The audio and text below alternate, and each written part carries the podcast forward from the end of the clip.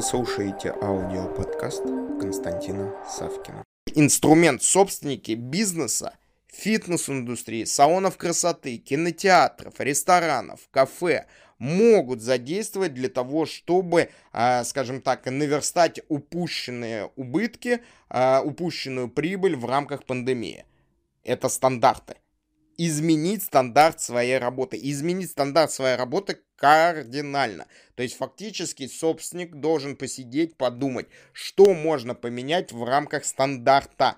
Стандарта. Почему? Потому что стандарт это основа фундамента определенного бизнеса. Любого бизнеса. Изменение стандарта в соответствии с требованиями новой нормальности – не требованиями Роспотребнадзора. Роспотребнадзор, он действует по факту ситуации, а мы должны уметь прогнозировать. Соответственно, наш стандарт, он обеспечивает нам наше будущее и наш уникальнейший маркетинговый инструмент, маркетинговую изюминку, благодаря которой к нам будут приходить клиенты. Или мы выйдем на новую целевую аудиторию, или мы научимся работать с целевой аудиторией. И что у нас происходит? Вот мы взяли, подумали, внедрили новый стандарт, который мы что, обязательно должны донести до нашей целевой аудитории. Это может быть упаковка, это может быть какая-то система по, собственно, обеззараживанию воздуха. Это может быть какие-то что новые продукты, сервисы, которые наши люди,